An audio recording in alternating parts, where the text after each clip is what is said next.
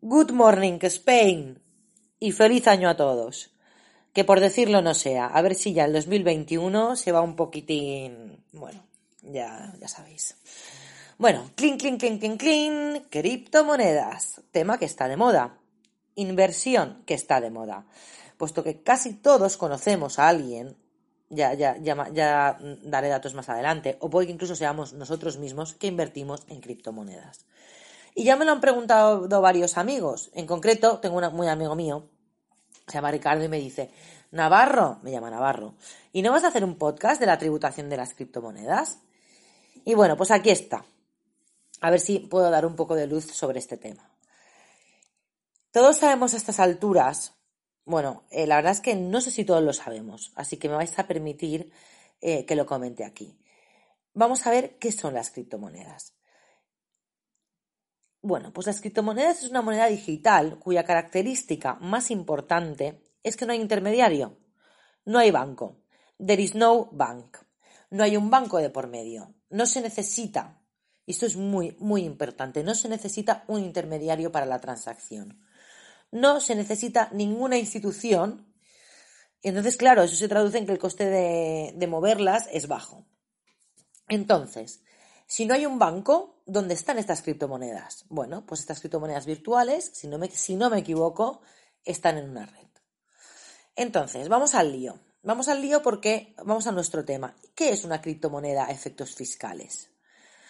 Bueno, pues a ver, aquí hay muchas, muchas definiciones, mm, puede haber error, puede haber eh, incoherencias, pero bueno, yo voy a leeros una eh, según la resolución de la Dirección de Tributos, de la Dirección General de Tributos, que dice textualmente. Aquí ya lo, dice. Ante la ausencia de una definición en la normativa española de lo que se entiende por monedas virtuales, también denominadas criptomonedas, hay que acudir a la propuesta de de directiva del Parlamento Europeo. Se considera como moneda virtual una representación digital de valor que no es emitida o garantizada por un banco central, esto es lo que hemos dicho, no es emitida o garantizada por un banco central o una autoridad pública, no está necesariamente vinculada a una moneda legalmente establecida, ¿vale? Y no posee la consideración de moneda o dinero de curso legal pero se acepta por personas o entidades como medio de intercambio y puede ser transferida, almacenada y negociada electrónicamente. Bueno, ok, entonces, sabiendo esto, lo damos por válido, muy bien.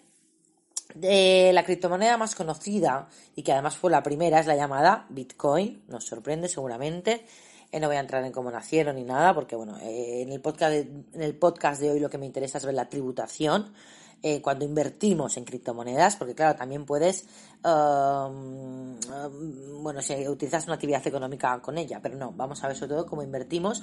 Esto nos va a llevar, nos va a llevar la nueva ley 11 barra 2021 de, de 9 de julio de medidas de prevención y lucha contra el fraude fiscal. Importantísimo, ley que está dando mucho de qué hablar, ley que a partir de ahora saldrá en casi todos los podcasts, porque ha tocado palos en todos los ámbitos en materia tributaria.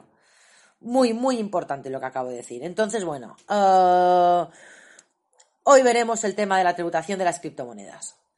Hola a todos, mi nombre es Patricia Navarro y os hablo desde el Gabinete Económico y Fiscal de Javier Navarro.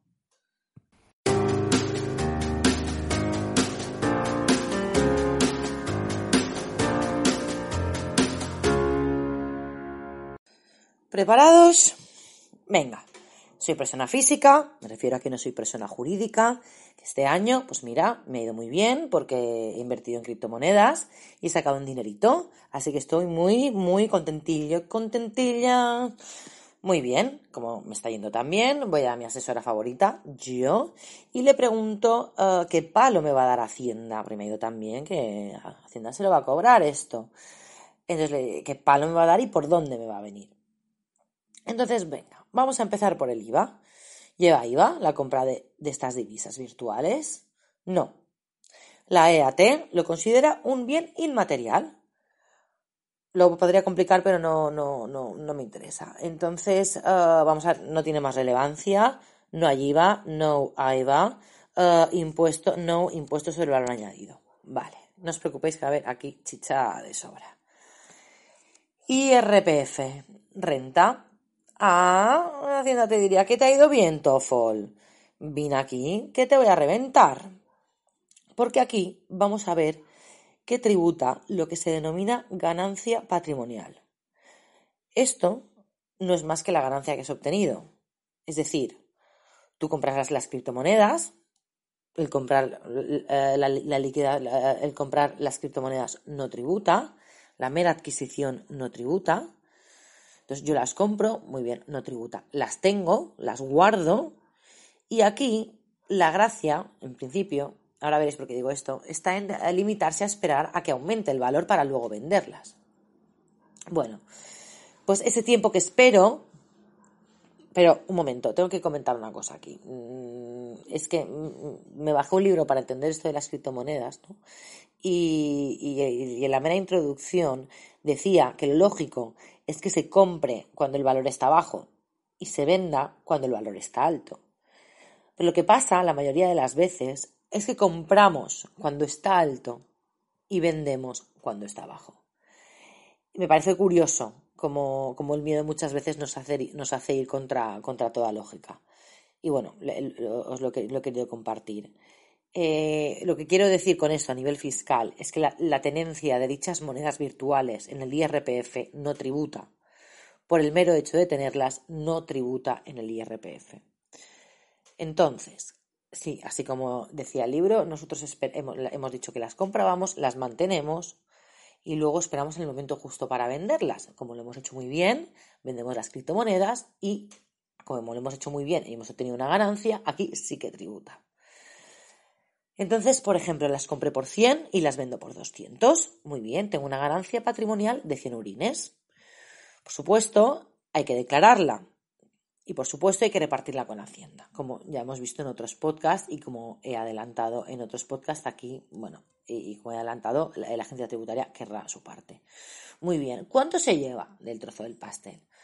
Bueno, pues a esta ganancia se le aplica un tipo impositivo correspondiente. De 0 a 6.000 euros estamos hablando de una ganancia patrimonial del 19%. De 6.000 a 50.000 euros del, del 21%. De más de 50.000 euros del 23%. Y en, este, y el año 2021 ¿eh? se ha añadido un nuevo impositivo, por si le parecía poco, del 26% eh, para las ganancias patrimoniales superiores a 200.000 euros. Muy bien, pues ya nos podemos hacer una idea aproximada, digo aproximada, pero también depende de la comunidad autónoma y eh, bueno, de otros datos de la renta. Eh, nos podemos hacer una idea aproximada de lo que podemos, mm, lo que se va a llevar a Hacienda, ¿vale? por nuestra ganancia patrimonial. Dato curioso del podcast de hoy, ¿vale? Yo informándome sobre este tema, como os he comentado, eh, además es un tema un poco complicado a nivel fiscal, em, bueno, he averiguado que España es el tercer país europeo, solamente por detrás de Turquía y Rumanía, que más invierte en monedas virtuales. Lo que significa que más de 4 millones de españoles invierten o han invertido en dichas monedas. ¿Por qué? Yo he hecho esa reflexión. ¿Por qué somos el tercer país que más invierte? ¿Nos gusta jugar? Bueno, en fin, ahí lo dejo. Si alguien lo sabe quiere dar su opinión, por favor, que nos informe. Seguimos. Supongamos que no lo he hecho tan bien, no soy tan contentillo y contentilla y he tenido una pérdida. He tenido una pérdida de esta venta. No he ganado, he perdido. ¿Aquí qué pasa? Bueno, pues aquí la EAT, por supuesto, no te va a devolver un duro, ni esto no, no, no, no, no te va a devolver lo que es el dinero en sí. Pero si te dice que puedes compensar dicha pérdida con alguna ganancia patrimonial que hayas obtenido de alguna transmisión. Es decir, te tienen en cuenta esta pérdida que tú has tenido compensándola con una ganancia. Te dice, mira, no te la voy a, no, no, no, no te voy a, económicamente no lo vas a ver, no, no te voy a devolver dinero, pero si has tenido otra ganancia, lo compensamos, ¿vale? Entonces, esto es muy importante, muy importante a la hora de declarar la renta. Si habéis tenido ganancia y no obtenéis otro tipo de rendimientos, tendréis que mirar si debéis de realizar la declaración del IRPF. Y esto es muy, muy importante, porque si no, lo, si no lo tenéis en cuenta, no la presentáis y deberíais haberla presentado, Hacienda cruje. ¿Vale? Porque os lo comento así a grandes rasgos para que os suene, ¿vale? O en algún momento mm, la lucecita. Em, a grandes rasgos, tendré la obligación de declarar Ya era un podcast sobre este tema. Bueno, siempre cada año quiero hacerlo, pero luego al final, eh, bueno, uh, adelanto aquí. Bueno, un contribuyente con rendimientos, con un contribuyente con rendimientos, ingresos, con ingresos para que me, entendáis, inferiores a 22.000 o 14.000 anuales, si hablamos de más de un pagador, o quien no trabaje deberá o quien no trabaje, es decir, si tienes menos de 20, si ingresas menos de 22.000 euros o de 14.000 euros si tienes dos pagadores, no la debes de presentar. A menos, ¿vale? Si tienes ganancias por criptomonedas sumadas a otros rendimientos que superen los 1.000 euros en conjunto en 2021 o pérdidas de más de 500 euros. ¿Vale? Eso nos lo indica la EAT. Así que si estáis con criptomonedas y normalmente no la presentáis, tenéis que hablar con, con, con, vuestro asesor y preguntárselo. Y tú me dirás, Patricia, pues yo no tengo asesor. Y yo te diré, bueno, pues, pues, pues me llamas y te lo miro, ¿vale? Ok. Eh, aquí uh, no voy a entrar en el tema de la minería de las criptomonedas, como he comentado al principio, porque esto hablaríamos de actividad económica. Eh, entonces, uh, y si las dono, también tributa. Aquí um, también, si, donas criptomonedas, tributarían en la renta de las personas físicas. Para si queréis saber más un poquito en rasgos generales sobre este tema, hablo de, donación en el IRPF y lo comento en el podcast número 13, ¿vale? Que bueno, que hablo que realmente hablo de, cómo tributa la donación de un inmueble. Eh, es, es, high level esto, ya es high level, pero si lo queréis ir a escuchar, yo encantada y a ver si os sirve un poquito de ayuda. Bueno, seguimos, seguimos, criptomonedas. Ahora vamos a hablar sobre el impuesto de patrimonio. Vale, impuesto de patrimonio. ¿Os acordáis que hemos dicho que la mera tenencia no tributa en el IRPF? ¿Vale? Que ha sido cuando, bueno, acabo de comentar, uh, lo que el del libro y tal. Bueno, pues aquí, eh, en el impuesto de patrimonios, sí que tributa, señores. Aquí declaramos los bienes de una persona, no las rentas, no, no, no los ingresos, ¿vale? Aquí declaramos las, uh, los bienes de una persona. Entonces aquí la EAT dice que hay que declararlas, igual que las acciones o los fondos de inversión. Hay que declararlas. Pero ojo, solamente declarar, solamente debes de declararlo si todo tu patrimonio supera una determinada cantidad. ¿Vale? Como esto yo lo comenté en el podcast de dicho impuesto, es un tributo cedido a las comunidades autónomas, no me canso de decirlo, y en algunas comunidades autónomas está incluso bonificado al 100%. Esto es porque mucha gente lo tiene todo en Madrid, porque está bonificado al 100%. Pero bueno, Vale, tengo dinerito, tengo un millón, por lo tanto presento impuestos sobre patrimonio, me toca presentarlo, no hay manera, no está bonificado, además lo tengo que presentar, etcétera. Bueno, eh, ¿qué valor le pongo? Bueno, pues la normativa establece que tienes que poner el importe a 31 del 12. Tú me dirás, bueno, pero es que si a mí me costaron 100, a 31 del 12 son 200, bueno, pues tienes que ponerlo a 31 del 12. ¿Vale? Eh, muy bien. Seguimos, seguimos, seguimos contando cositas. Vale, hemos visto IVA, hemos visto IRPF, hemos visto IVA, no tiene IVA, hemos visto IRPF, ganancia patrimonial, impuesto sobre el patrimonio, mera tenencia. Si superas sobre una cantidad, tienes que declararlo. Muy bien. Entonces, ahora viene la chicha aquí. Porque sabéis que en algún momento del podcast viene la chicha. Pues aquí está. Está, como os he adelantado en la introducción, en la nueva Ley 11 2021 de 9 de julio de medidas contra el fraude fiscal. Esta ley, eh, yo es que ya estoy desanimada. No. A ver, os vais a hartar de a decir. ¿Vale? Eh, esta ley aparece unas semanas antes, como dice, de 9 de julio, pues unas semanas antes de cogernos las vacaciones, 9 de julio, publican esta ley de medidas de prevención y lucha contra el fraude fiscal. Dicha ley supone una reforma fiscal en muchos ámbitos en materia tributaria, que iré comentando a lo largo del programa. Eh, es que a partir de ahora es que saldrán todos los podcasts, es que ya el siguiente lo tengo preparado, que será sobre pagos en efectivo eh, y sobre, por supuesto, la, protagonista es esta ley, ¿no? Bueno, venga, pues la, la nueva ley antifraude sale el tema de las criptomonedas y hace referencia al modelo 720. Vale, Patricia, ¿qué es el modelo 720? Muy bien, el modelo 720 es la declaración informativa sobre bienes y derechos situados en el extranjero. El modelo 720, o sea, con solo nombrarlo ya, me tiemblan las calandracas, como diría mi, mi compañera Begoña, me tiemblan las calandracas. Esto es muy, muy importante, esto es muy, muy serio. Y esto eh, me hace recordar, como no, que siempre os lo comento, que este podcast es orientativo y no vinculante. Que cualquier consulta que tengáis siempre mm, debéis eh, dirigiros siempre a un profesional debidamente cualificado. ¿Vale? Entonces, uh, modelo 720. Bueno, pues el modelo 720 es una salvajada, ¿vale? Eh, hacía mucho tiempo que os quería hablar sobre este tema, pero nunca encontraba el, momento, así que bueno, eh, pues este es el momento. Es, es, un modelo especialmente complicado y polémico. El modelo 720 surgió en el año 2012, cuyo concepto es el siguiente. Declaración informativa de bienes y derechos situados en el extranjero. Definimos un poco bienes y derechos, ¿vale? O sea, es decir, tú tienes que informar a Hacienda si tienes bienes y derechos, como por ejemplo, estamos hablando aquí de acciones, de cuentas en entidades financieras, eh, de valores, de bienes inmuebles, ¿vale? Estamos hablando de todos estos conceptos. Entonces, siempre y cuando, ¿vale? Supere el valor de 50.000 euros a fecha 31 de diciembre del año. Es decir, eh, declaras el modelo 720, declaración informativa de bienes y derechos, eh, siempre y cuando supere el 50.000 euros, ¿vale? 50.000 euros en cuentas, 50.000 euros en valores, 50.000 euros en bienes inmuebles, ¿vale? Eh, hemos dicho que nació a finales del 2012 y tú dirás, bueno, Patricia, si esto es un modelo informativo, ¿por qué me dices que es una salvajada, no?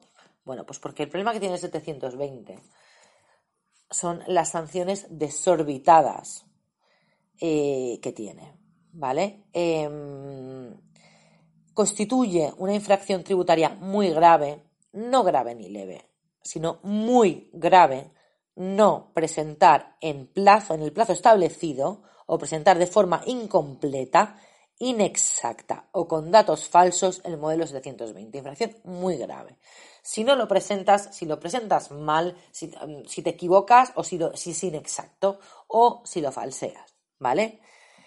Eh, para que os hagáis una idea y os escandalicéis conmigo, eh, las sanciones son las siguientes. Entonces, aquí la EAT distingue entre dos hechos. Y ahora se los estoy eh, introduciendo. Luego ya vamos al tema que nos ocupa de las criptomonedas.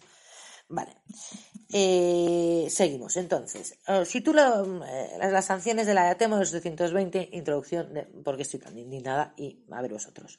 Extemporánea, es decir, la, la, presentas fuera de plazo, no te has enterado, no te has enterado y la presentas fuera de plazo. Bueno, pues en caso de presentación extemporánea, sin requerimiento previo, ya hemos dicho alguna vez, es decir, yo no, me he enterado, pero me acuerdo luego, nadie me avisa, ¿eh? Hacienda no me avisa. Yo me entero y digo, ostras, que no he presentado esto. Vale. Eh, mm, me doy cuenta, la entrego antes de que nadie me diga nada. Las sanciones son 100 euros por dato o conjunto de datos declarados fuera de plazo, con un mínimo de 1.500 sobrines. ¿Vale? Extemporánea. Es que ya veréis, ya veréis. Incorrecta, la presento incorrecta. Me equivoco, me equivoco, que meto un error, no lo pongo bien, o, pues no me doy cuenta y no pongo algo. Bueno, pues si tras una comprobación Hacienda detecta la existencia de datos incorrectos u omitidos, hablamos de 5.000 euros por dato conjunto de datos omitidos, con un mínimo de 10.000 euros. ¿Vale? Ok. Eh, uno de los puntos también más grave que tiene este modelo es que la, es la imprescriptibilidad. No prescribe. No prescribe, parece que no prescribe. No prescribe. O sea, prescribe, una violación, pues, prescribe una serie de cosas, pero esto no, esto no prescribe. ¿Vale? Esto en principio está en manos del tribunal y estamos, y estamos a la espera de una sentencia que, que, está al caer. Mira a ver si había salido ya, pero no lo he visto. Pero bueno, finales de diciembre, principios de enero, así que bueno, ya os contaré. Vale, así que tú aquí ya estás. Bailamos. Vale, muy bien. Y ahora os contamos el primer caso sonado de todo eso. El primer caso sonado fue Manolo. Resulta que Manolo, pensionista, andaluz, se entera tarde de este modelo, de este modelo, lo que yo he dicho. Bueno, pues no, yo no me he enterado. Y a mí me, han venido al despacho gente que dice, es que no me he enterado. Mira que además que había ido a una asesoría fiscal y no se lo habían dicho. Bueno, se, se, entera tarde de este modelo. Pensionista, ¿eh? Pensionista. No se entera. Cuando se entera, pues decide, decide declarar fuera de plazo. lo que hemos dicho de presentación extemporánea, presentó fuera de plazo. Este señor cobraba una pensión de 810 euros al mes. Este señor tenía, escucharme bien, unos 340.000 euros ahorrados en Suiza. Y le cayó una multa por importe de 439.000 euros por no declarar. Sí, habéis oído bien. Eh, yo, estas cosas, no sé, a ver. Esto no tendría que pasar. Hay cosas en la vida que no tenían que pasar. Se aplicaron sanciones del 150%. ¿Vale? Así que yo, pues que sepáis que esto pasa y no se puede mirar para, otro lado. Entonces, Manuel, ese señor, fue el primer caso mm, en ser sancionado de esta manera tan desproporcionada por no presentar en este caso este impuesto, bueno, por, presentarlo fuera de plazo, ¿vale? Han habido más casos, eh, eh, de todas maneras, eh, Hacienda ahora parece que está más tranquila porque le han tirado de las orejas, entonces, bueno, parece que no, no, no está poniendo tantas sanciones ¿vale? Pero eh, a lo mejor te toca alguno y, bueno, y en toda la cara, ¿no? Entonces, bueno, parece que Hacienda no perdona. Eh, y entonces, bueno, ahora sale, bueno, entonces, después de esto, que parecía que, bueno, eh, salió el modelo 700, 720 totalmente desproporcionado, salen casos y parece que luego Hacienda está se queda ya eh, sin, sancionar de esta manera, pero ahora vuelve a la carga con el modelo, eh, con la ley antifraude, que ya que hace referencia al modelo 720. El modelo 720 es la declaración informativa sobre bienes y derechos situados en el extranjero, como hemos dicho. Y entonces aquí han añadido una disposición adicional, decimoctava primera, donde habla de las criptomonedas. Entonces dice información de bienes en el extranjero, modelo 720 criptomonedas. Venga. Entonces, reforcemos el control, tributario. Entonces dicen que los obligados tributarios deberán administrar a la, deberán suministrar a la, administración tributaria información sobre las monedas virtuales situadas en el extranjero de las que sea titular, o respecto de las cuales se tenga la condición de beneficiario o autorizado, o de alguna otra forma se ostente poder de disposición custodiadas por personas o entidades que, proporcionan servicios para salvaguardar claves criptográficas privadas en nombre de terceros para mantener, almacenar y transferir monedas virtuales. O sea que ya le puedes ir dando información a Hacienda. Luego dice que en el caso de incumplimiento de la, obligación de informar, o sea, que tú no informes y luego Hacienda te pille y se entere, mantiene las sanciones. O sea, el tema de las sanciones eh, es desorbitado y aquí las mantienen. Dicen que en el caso de incumplimiento de la obligación de informar sobre las monedas virtuales situadas en el extranjero, la sanción consistirá en una, en una multa pecuniaria fija de 5.000 euros por cada dato conjunto de datos referidos a cada moneda virtual individualmente considerada según su clase que hubiera debido incluirse en la declaración o hubiera sido aportados de forma incompleta inexacta o falsa, lo que hemos dicho, con un mínimo de 10.000 euros. O sea, es decir, seguir, siguen, siguen estando tronados, o sea, siguen estando fatal, o sea, están manteniendo el tema de las sanciones, que es lo que tiene una barbaridad, es una barbaridad. Entonces, bueno, uh, la sanción será de, de 100 euros también por cada dato o conjunto de datos referidos a cada moneda virtual individualmente considerada según su clase con un mínimo de 1.500 euros cuando la declaración haya sido presentada fuera de clase, lo que hemos contado antes, sin requerimiento previo y, um, bueno, no sé. Entonces aquí, que es lo que comentábamos con alguna charla con los asesores fiscales, decíamos, bueno, ¿y las criptomonedas dónde están? ¿Están en el extranjero o están en mi bolsillo? O sea, es que o si tengo ordenador, no está en mi USB o está en un, no está en mi ordenador. O sea, creo que hay muchísima inseguridad jurídica. Creo que todavía hay muchas dudas sobre, sobre este modelo, sobre que hay, exactamente que declarar o que no, que esperemos que se disipen pronto, ya que esto es muy importante. El modelo 720 se presenta entre el 1 de enero y 31 de marzo. ¿Vale? Eh, entonces, las monedas virtuales tributan en el IRPF si has obtenido una ganancia patrimonial, como hemos dicho. Si has obtenido pérdida, se puede compensar con otra ganancia. Si tenemos mucho, mucho, mucho, mucho dinerito, eh, debemos de declararlo porque nos toca presentar el impuesto sobre patrimonio. Y por supuesto, si tenemos más de 50.000 euros en criptomonedas, si están situadas en el extranjero, deberemos de informar a la EAT. Parece, parece, pero bueno, informaros bien, uh, mirarlo bien y comentarlo con, con el asesor. Vale, entonces, antes de acabar el podcast, eso es una novedad de esta temporada de este año. Eh, voy a despedirme y voy a añadir una frase lapidaria que dice así. Es una frase de Calvin Coolidge. Recaudar más impuestos de lo estrictamente necesario es lo mismo que legalizar el robo. Y hasta aquí he llegado. Miles de gracias a todos, como siempre, gracias por estar y seguir ahí y gracias por escucharme. Gracias por no querer mirar a otro lado. Gracias por interesaros, porque no se nos tiene que olvidar que todos somos contribuyentes y todos estamos en el mismo barco. Ahora sí, me despido. Un abrazo. Justo hoy vamos a colgar el podcast y justo hoy, día 27 de enero, aparece la sentencia del Tribunal de Justicia de la Unión Europea. Y no me queda otra que grabar esta coletilla y añadirle al podcast eh, antes de que se cuelgue. Y es que en la sentencia el tribunal declara que ha incumplido las obligaciones que le incumben en virtud del principio de libre circulación de capitales. Es decir, que hay una diferencia de trato entre los residentes en España en función del lugar donde tengan sus activos. Vamos, que lo que está diciendo esta sentencia es que la legislación que hemos visto, que vimos, eh, que tenemos, se pasa tres pueblos. Que en cuanto a la imprescriptibilidad que he comentado, eh, vulnera la exigencia fundamental de seguridad jurídica, dice textualmente. También añade que las multas del 150% son desproporcionadas, que las multas de cuantía fija tampoco guardan proporción. O sea que bueno, que a ver si ya nos, enteramos, ¿eh? Así que bueno, eh, ahí lo tenéis. Os volveré a hablar más de ello con más calma, pero no, ponía, no podía menos que, contaros esto y que, añadirlo. Cuando es un documental que luego a día de hoy no sé qué tal, pues lo mismo. Gracias y un abrazo a todos.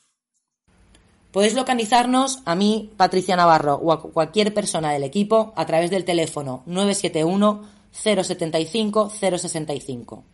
A través del correo electrónico info arroba javiernavarrovic.com o bien a través de la página web www.javiernavarrovic.com. Muchísimas gracias.